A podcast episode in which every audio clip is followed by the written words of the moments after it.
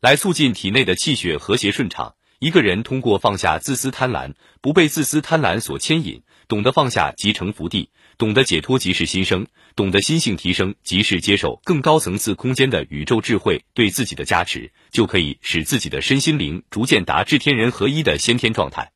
四，正像老子《道德经》第四十五章中告诉我们的一句话，即“清净为天下正”。这段话的意思就是让我们回归静心，让头脑得到静心，让身体得到静心。当我们身心合一、内外合一、天人合一之时，宇宙集体智慧就会流经我们的头脑，这才是一种生命的完美体验。如何正确使用好自己的生命呢？老子告诉我们，就是塞其兑，闭其门，终身不勤。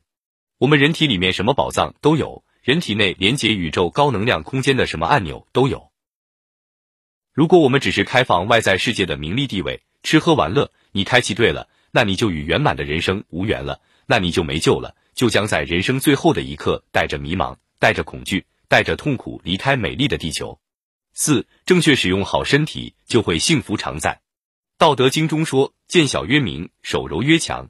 用其光，复归其明，无一身殃，是为习常。”生命在宇宙的长河里，只是一颗小小的干电池。有时候我们充电并不多，但消耗的却很快。所以人生几十年一晃，一下子就干涸了，就病了，就老了。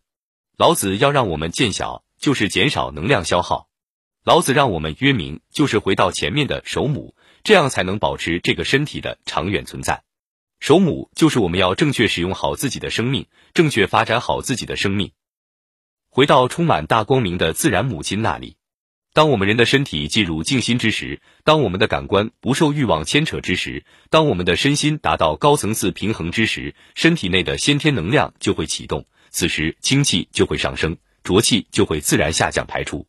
此时我们最能够体会到的是身体柔和、神清气爽，甚至出现各种神奇而不可思议的境界。因此，老子说：“手柔曰强。”五，你的身体远比你了解的要神奇。